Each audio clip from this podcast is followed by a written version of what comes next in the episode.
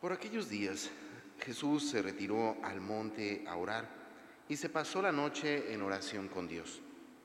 Cuando se hizo de día, llamó a sus discípulos, eligió a doce de entre ellos y les dio el nombre de apóstoles. Eran Simón, a quien llamó Pedro, y su hermano Andrés, Santiago y Juan, Felipe y Bartolomé, Mateo y Tomás, Santiago el hijo de Alfeo y Simón llamado el fanático, Judas el hijo de Santiago y Judas Iscariote que fue el traidor. Al bajar del monte con sus discípulos y sus apóstoles, se detuvo en un llano. Allí se encontraba mucha gente que había venido tanto de Judea y Jerusalén como de la costa de Tiro y de Sidón. Habían venido a oírlo y a que los curara de sus enfermedades. Y los que eran atormentados por espíritus inmundos quedaban curados. Toda la gente procuraba tocarlo, porque salía de él una fuerza que sanaba a todos. Bueno, hermanos, continuamos nuestro caminar. Recordemos, hemos venido peregrinando junto con San Pablo, de manera especial escuchando en, este, en esta eh, semana la carta que dirige a los colosenses.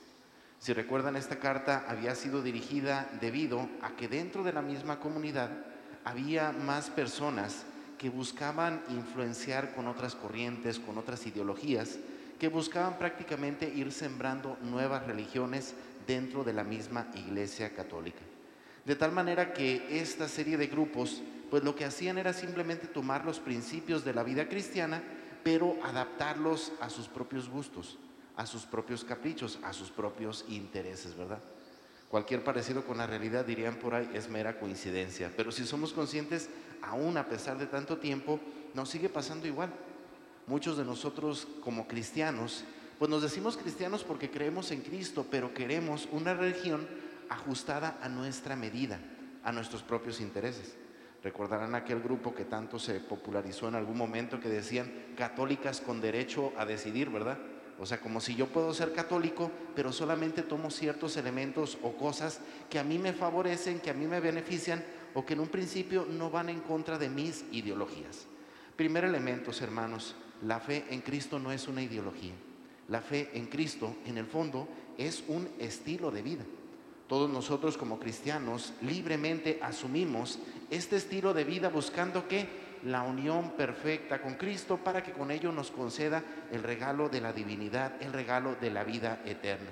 En pocas palabras, hermanos, no es una carta a la medida, sino que en el fondo nosotros tenemos que buscar al imitar, al imitar a Cristo el verdadero rostro del ser humano.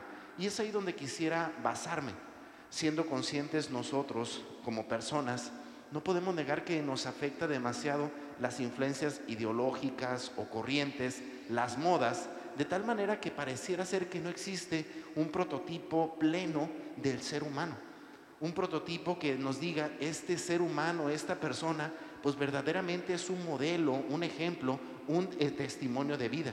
Aquí la pregunta es, ¿y no existe ningún ser humano? Claro que los hay, ¿verdad? ¿Y quiénes son?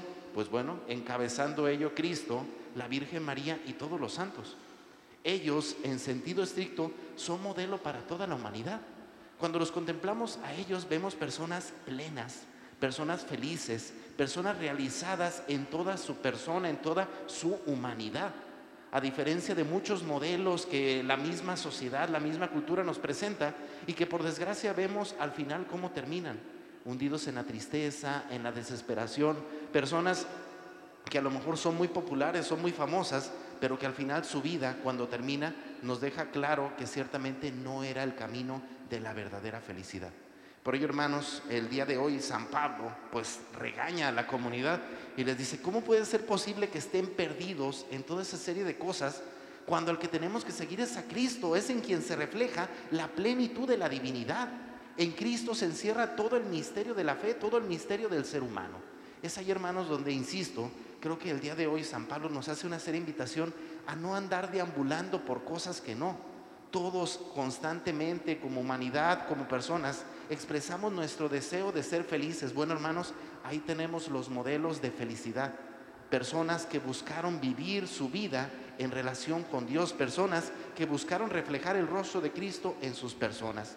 y en este sentido se convierten para todos nosotros, pues ciertamente en modelos de personas plenas, personas felices, que nos ayudan a descubrir que el verdadero camino de la felicidad, el verdadero camino de la plenitud en la vida se encuentra en la persona de Cristo.